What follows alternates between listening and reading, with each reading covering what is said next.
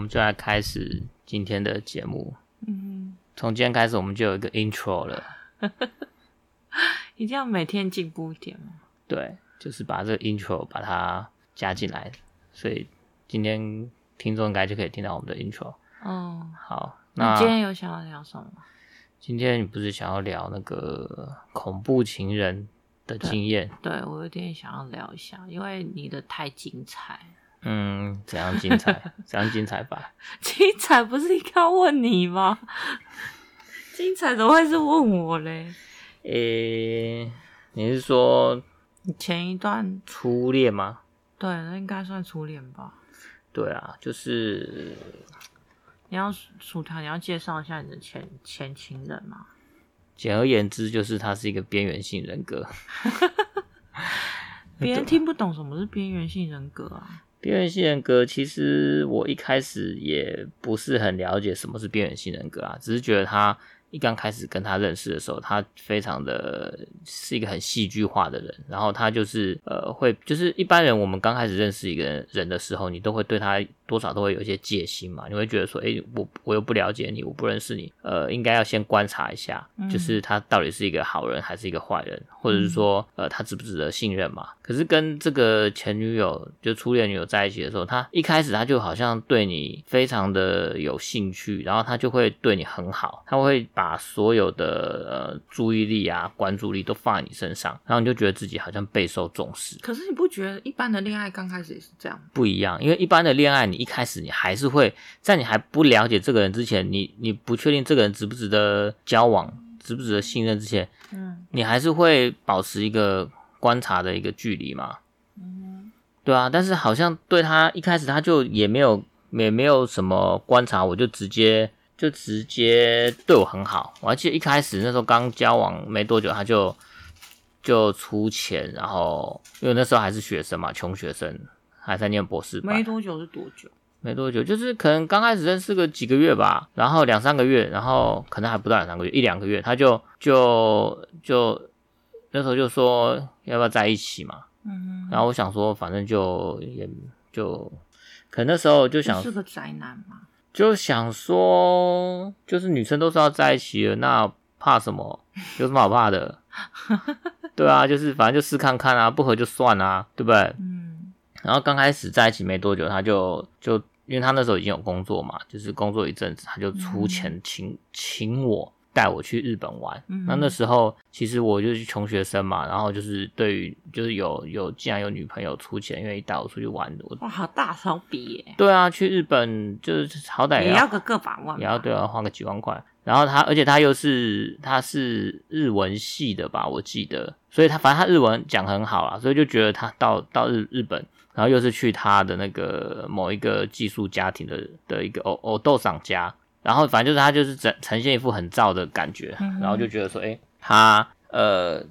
就是对他的印象还不错，感觉还不错。但是后来回来就发现呢、啊，其实他对你，他好的时候对你很好，可是当当你一不顺他的心的时候，他就会很像是翻脸不认人，你就会觉得好像前一秒钟还置身在天堂，下一秒钟就置身在地狱的感觉，嗯、就是他。他的世界感觉就是全好或全坏，你要么就是听他的话，他就会对你非常非常好，嗯，你就会像在天堂一样，所以你就像小狗一样的，嗯，或者宠物，可可以这么说啊，就是你你没办法有任何忤逆他的地方，因为你只要不顺他心，他就会。他有对你拳打脚踢过？嗯，我记得那时候他不爽的时候，他就会叫我把手伸出来，然后他就要咬我的手，而且不是咬肉哦，是咬手指哦。然后咬到手指，就是靠近关节的地方，就会有点呕气这样子。嗯，好痛哦。对啊，然后我那时候就觉得非常纳闷，就是为什么？就是假设你喜欢一个人，你应该不会想要这样子让他身体有疼痛的感觉嘛？对，这蛮奇怪，我是不不能了解啊。嗯，那所以总之那时候就觉得跟他相处，其实某某个程度开心的时候是蛮开心的，就他心情好的时候，你就会就会觉得很好。所以那个时候的这样子历程是被影响到你后面对待我或是跟我相处的时候有一些就是警戒心或是没有办法放松。我觉得一定会有啊，因为你就会害怕说你应该说那那之后你就会怕说你会不会遇到其他的女生也是这样，就是她会不会对你好的时候，呃很好，但她其实是不是也有也有另外一面，就是说当她当她不喜欢你某一件，但她这样的情形，其实在刚开始交往的时候是有迹可循的，对不对？你不是跟我讨论过，就是说她对她的前男友们也是非常的就是报复心。对啊，就是她有某一任某一任男友，那时候我记得刚跟她刚跟她在一起交往的时候，她就呃她就跟前一任男友就是分手嘛，然后分手之后，她就对某前任男友还怀恨在心，然后还就是去准备冥纸，就是清明节烧的那个冥纸，准备冥纸去寄到那个男生工作的地方，然后还去那个男生的住的地方是一个公寓，然后就是在他的公寓的邻居每一个。每一个那个信箱都塞名字进去，嗯，然后就觉得说，我当下是觉得，你那时候存起胆子不会觉得很害怕吗？你没有那种心里面像叭叭有叭有闪过一丝怪怪的念头，可是就觉得说，哇，这个人就是很很狂，然后很做自己，然后很很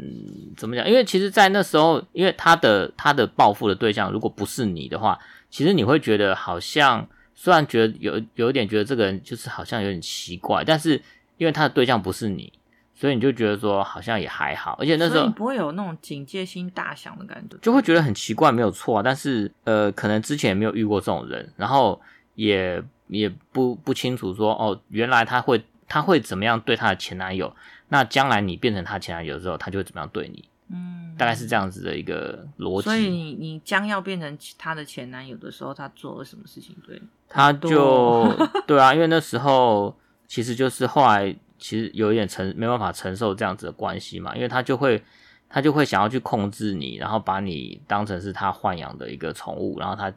就是把你呼之即来挥之即去，需要你的时候你就必须要马上出现，不要你的时候你就一个人乖乖在家，然后他。他可以去出去玩，跟朋友玩，然后也可以去再去认识其他男生。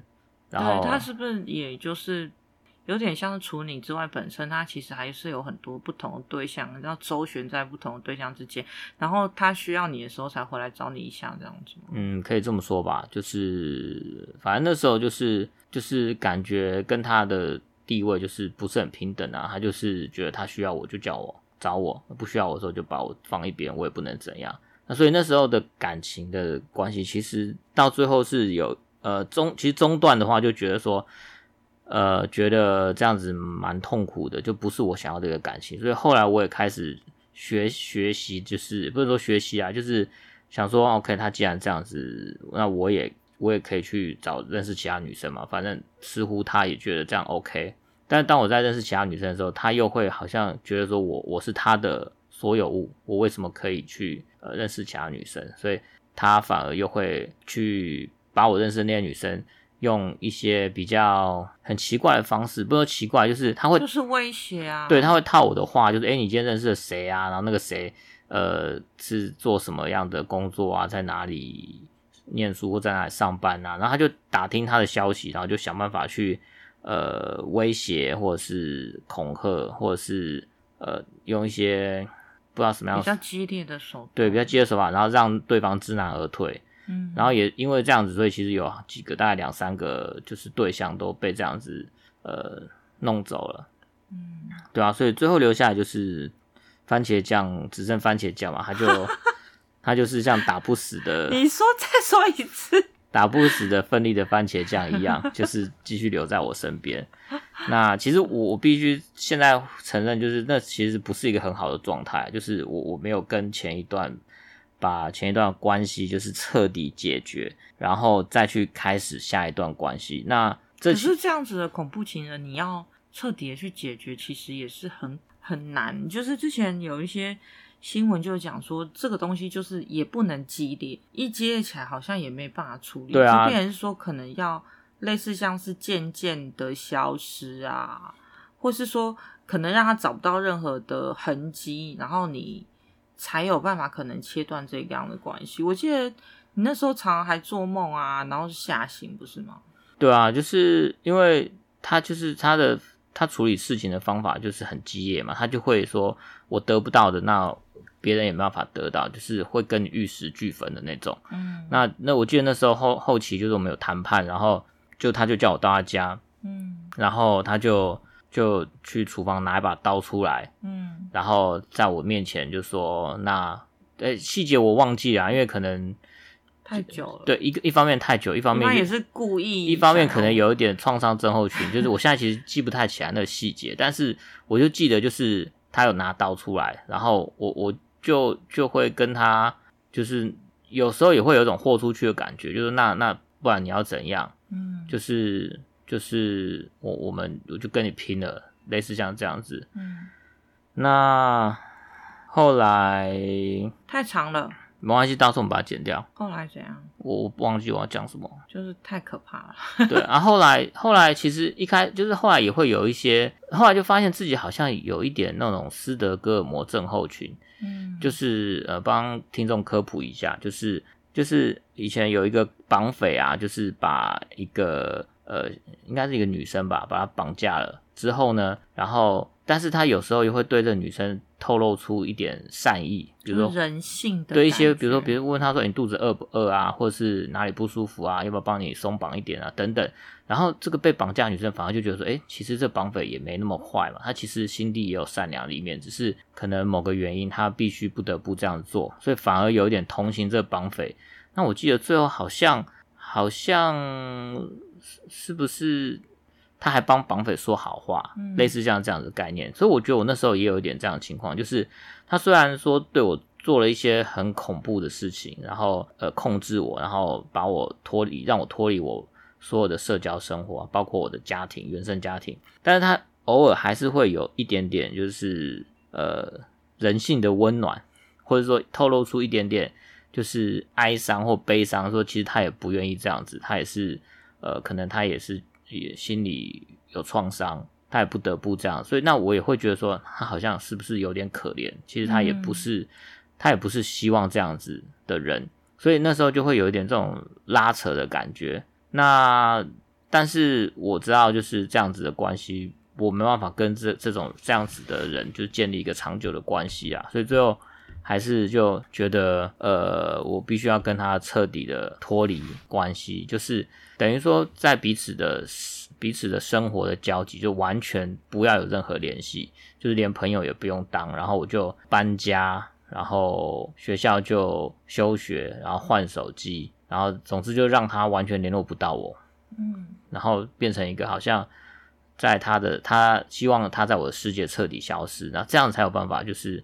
呃离开他，嗯，让让我的生活不会再受他打扰。对啊，所以我要说的就是，其实那时候啊，就是呃，毕竟毕竟那时候在交往状态啊，那一开始你就会觉得说他是不是有一些忧郁症或躁郁症。对啊，那个时候我的想法是不是觉得说他有没有可能是这样？对啊，所以也有也有陪他一起去看医生嘛。然后那随着呃看医生的过程，那我自己也也想说，我我就平常就喜欢看书嘛，我就想说从书上找一些资料。哎，老婆，你又在划手机是怎样？等一下，我在回那个静琴，我们家女儿钢琴老师的赖啦，你不要这样子。老师传来给我，哎，不能回下，可以回啊，那就录表就暂停啊。好的啦。然后呢？就忘记讲到哪啊？你自己非要那个，你怎么办？不要暂停一下哦。等下再剪掉。好啦。好长的沉默。就是不专心，我就没有，我就也会分心。好啦。因为我就觉得我我在跟你讲话，然后你没有要跟我讲话，我就不想跟你讲话。好啦，就那时候就是有去看一些书嘛，然后就是有一些呃，比如说忧郁症啊、躁郁症相关的书，然后查一些文章资料，然后也去看一些，后来才发现原来这种情况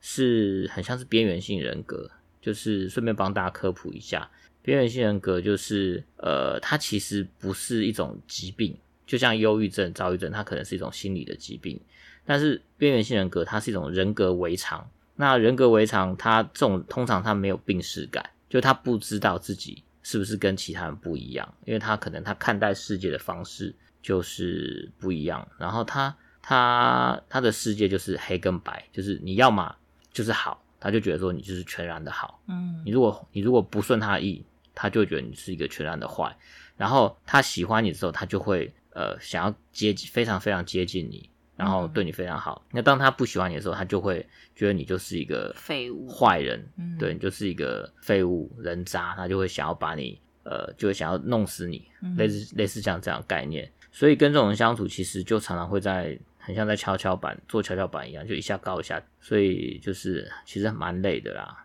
那后来我也发现，就是本来曾经以为就是。毕竟有交往嘛，就希望说我是不是可以借由我的对他的关心或对于他的爱付出，可以让他呃走过这一段，就是走过克服他可能心理疾病或者是人格人格围场这个这个困难。但是后来发现我自己好像渐渐的也要快要被他影响，所以我自己可能也会觉得很就陷入一种忧郁，就觉得说呃我是不是一辈子要这样子在他的在他控制之下。那我是不是还可以有一个正常的一个亲密关系？嗯，甚至觉得说我好像快要就是跟家里的人也快要断绝关系等等，嗯，所以那时候的情况就真的会让让人陷入某一种忧郁的状态啊。所以后来就呃，在这种情况底下，我就就会去去认识其他的人，就希望说可能会认识其他人，他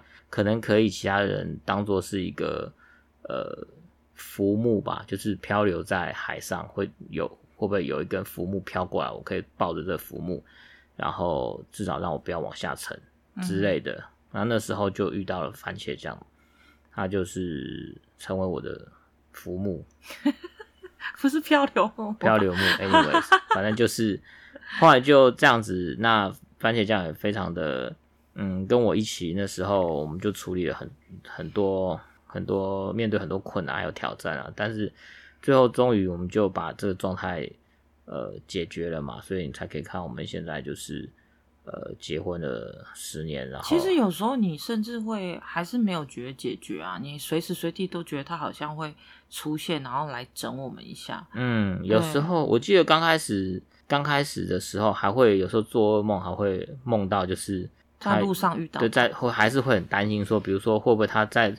转角又出现啊，或者说在哪里又拿刀砍你嘛？不一定拿刀啦，因为毕竟他正常人也不会随时拿刀在在在街上走嘛。但是你会担心说他你会不会在某一个地方，某一个我们去的店哦，对，或者餐厅，那时候真的是很害怕，就是可能在以前你们常去的那个地常去的区域出没的时候会碰到他，那个那个那个恐惧感其实还蛮蛮可怕的。对啊，因为这个东西。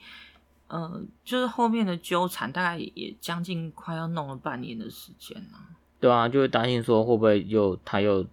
突然又遇到他，然后那我要逃跑呢，还是要？那你现在会决定逃跑吗？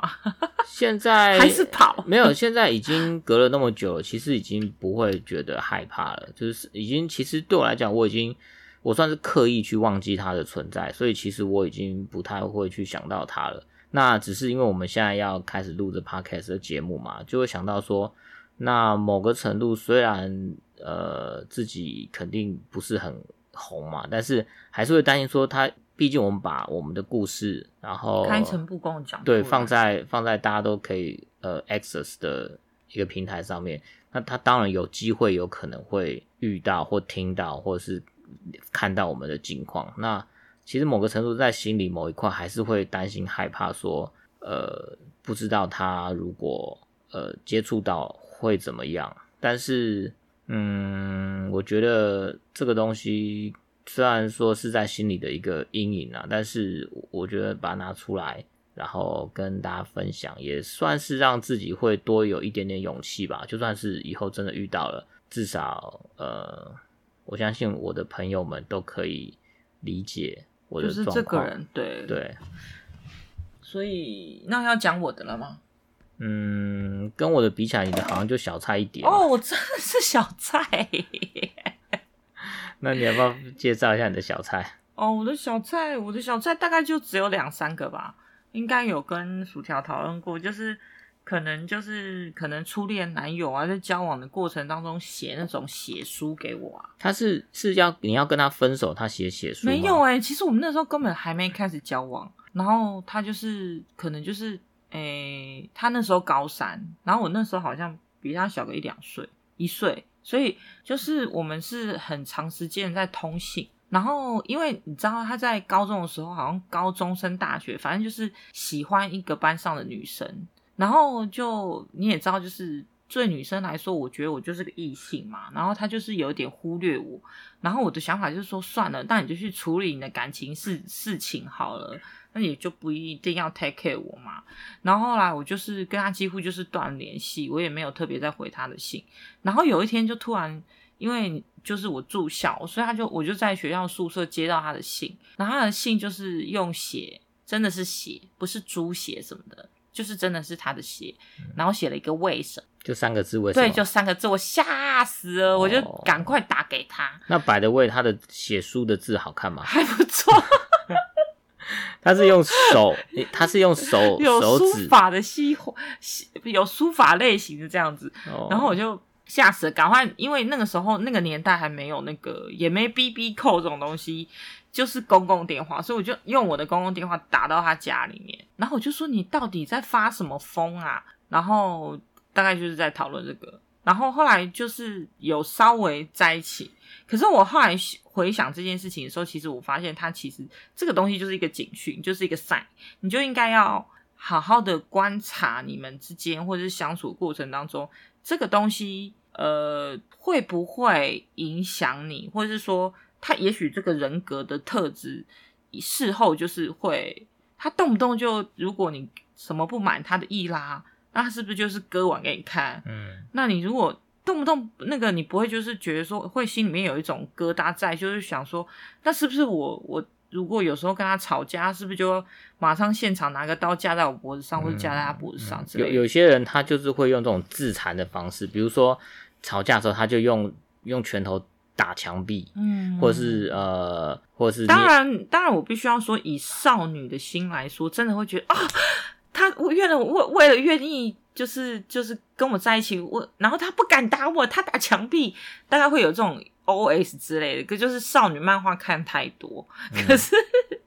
可是你后来慢慢长大，你开始找，你开始有对象，那你就发现这个东西其实是一个警讯，就是其实这个就不是少女漫画，然后那就是一个事实生，就是事实在存在的一个交往的状态。那你你希望对方没事，动不动就拿菜刀吗？然后动不动就是污蔑你吗？说你就是个废物，然后。你没有没有生存的价值，然后对你好的时候又说你像天使，然后觉得你好很完美，然后就是真的非常非常爱你，然后可能把你的手捏到哦青，你何必呢？就是这个东西，你回回头去看，你不会觉得就是很很怪奇嘛？就是有时候这种情形，你就会稍微。我相信那个薯条也是啊，跟他的前女友在一起的时候，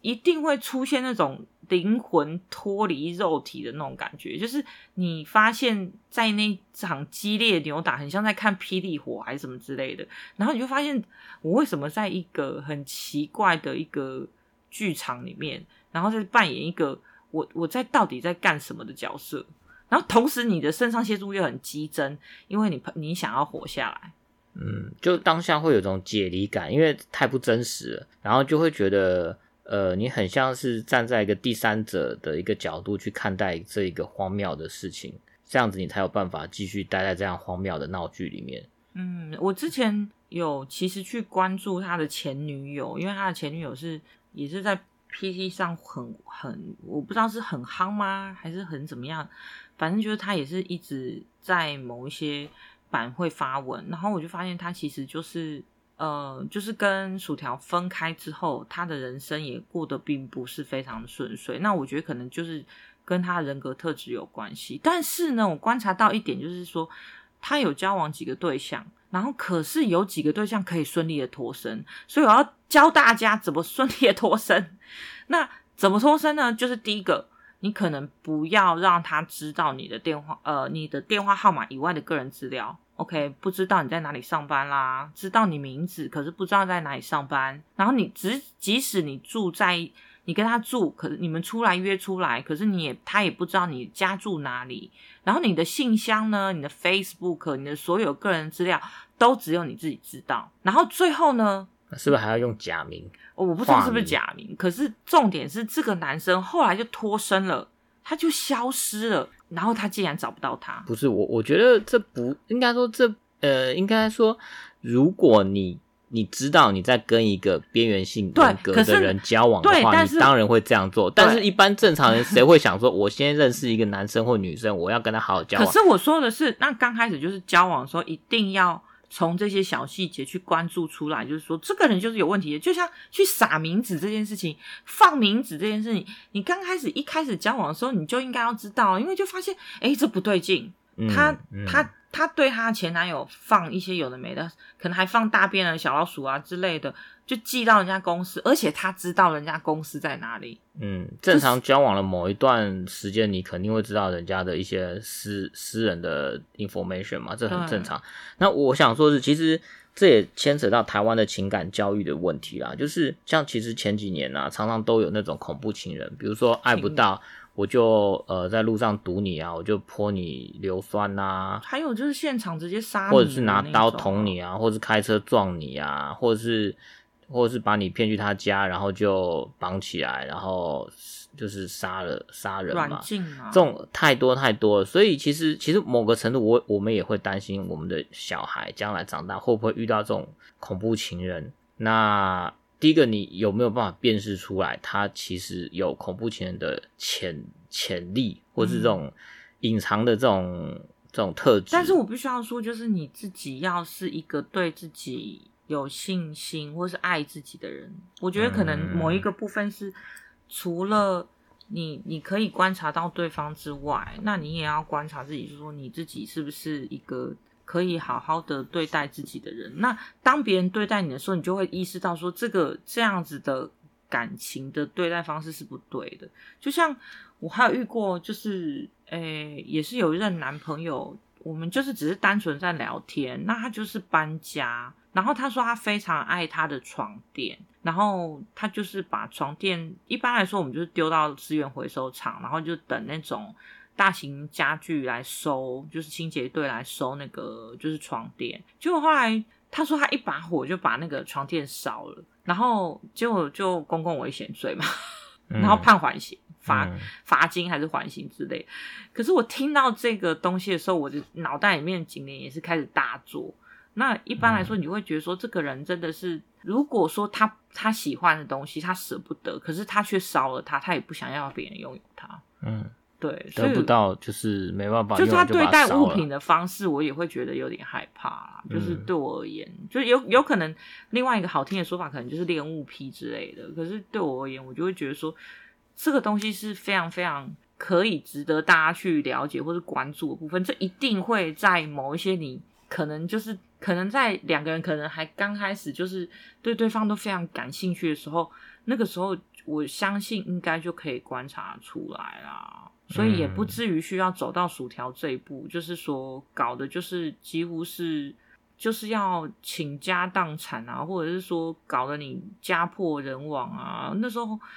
还搞到就是你的工作地方、你的家、你的原生家庭，所有人都知道这个丑事。然后其实我觉得，如果假设我们现在已经不用担心，应该是说我们也没什么好去。Care 他去公布我们这些东西，我们心胸坦荡的话，其实也对对他这一类的攻坚，其实也真的就可以，可能不用太担心。但是我必须要说，就是就是我们后期就是交往，就是那半年过后，其实我真的还是真的是心有余悸，就是我所有的个人资料，我都会尽量。不要在网络上公开，就是完全的不希望人家知道。然后我原本以前的习惯写的 blog 啊，什么那些，我就因为这个事件之后，我就完全也不再更新了，或是主动去删掉我的账号。这个东西就变成说，我可能原本拥有的一个所谓的开阔的，或者是说我自己抒发情绪的地方，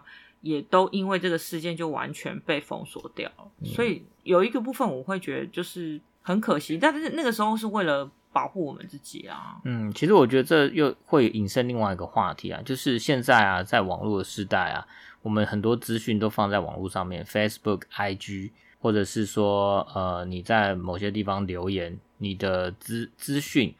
或者是你的照片都是放在都在网络上，那其实只要有心人士，他他稍微去搜寻一下，他你走过就必留下痕迹。嗯，所以有时候我们也会担心说，呃，比如说我们的小孩的资料会不会就是在网络上被有心人士拿来使用？所以，嗯、呃，现在因为自从发生这件事情以后，其实我们对于网络上的网络上的资料会更加的谨慎啊，嗯、就是一些私人的讯息啦、住址啦、电话啦、工作啊，还有呃，我们住在哪里呀、啊、等等，都会更加的谨慎去去使用它，去公布这些、嗯、这些资讯。没错。所以我们也希望大家，如果有一天可能我们的脸书啊，你也知道，我们就是弄了一个脸书，然后弄了一个就是 icon 或是一个公开的讨论的版。可是突然有一天有一个人，如果没事拿着我跟薯条资料一直在那边讲大放厥词的时候，你就知道那个就是那个恐怖情人，我们就可以假装没有看到他。嗯，对啊，就他就是一个。不管你走到哪，他都会是这样的状态的人。他就是想要弄你的时候，就是你走到哪里躲到哪里，你都会觉得好像会被他抓到的那种心情。就是很像说，他可以不用干正事，他的正事就是弄死你，就是弄你，对的这种感觉。那时候我们真的是尽其所能的，能够躲起来就隐藏我们自己啊。对啊。所以希望大家就是呃多多保护自己，然后。小心使用网络的讯息，还有就是，如果说你生，就是如果你遇到这样子类型的人，你要怎么保护自己？可以的话，就是不要激怒他，然后慢慢的脱离你跟他的生活圈，然后尽可能所以的不要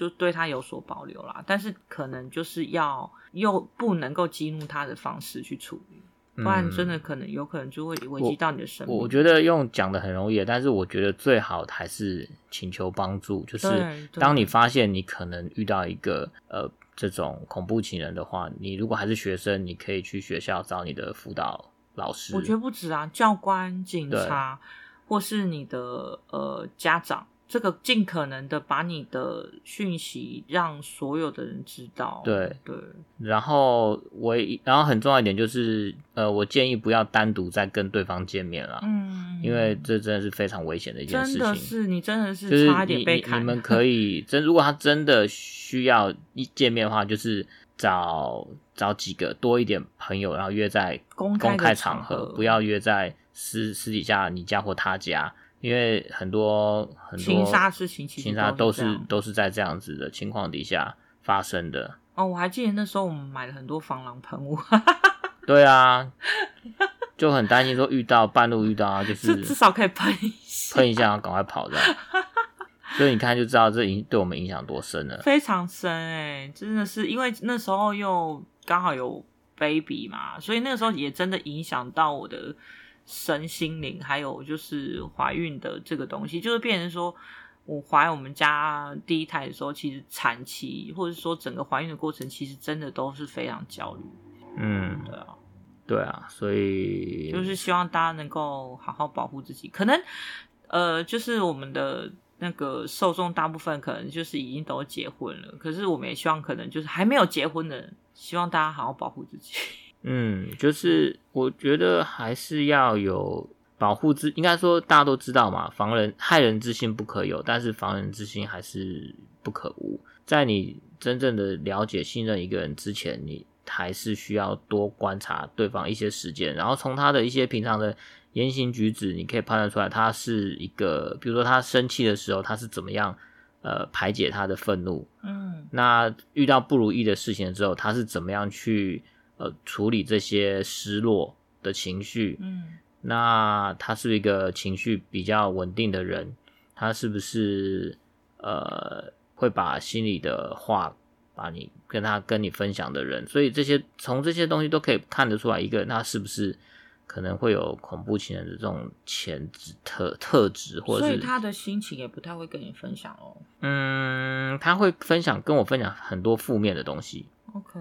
对，就是他哪里不爽，然后哪里谁惹他。对，有我想到他有一个比较特别，就是他都会觉得全世界好像都是在故意惹他，在欠他，然后都是别人的错，就把错都怪在别人身上，不会想说，呃，可能是别人也不是不一定是故意的啊。嗯，那他就觉得别人是故意这样，就是可能撞了他一下，他会就说你是故意的。类似像这 种，就是人生人生总会遇到一些不如意的事情嘛。那有些不如意，他可能你就是刚刚好运气不好，那人家也不是有意要要要故意让你让你不好嘛。可能只是就是，所以他就是预设，觉得全世界都是在一起搞他，就对了。对，可以这么说。所以，所以他当他有一个对象的时候，他就会想要搞死你的原因，可能就是觉得全世界都在搞他，连你都在搞他，所以他就想要搞死你。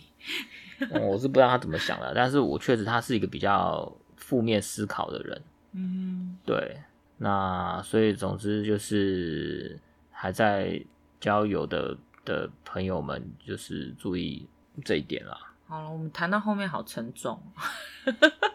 嗯，那谁叫你要讲这一集？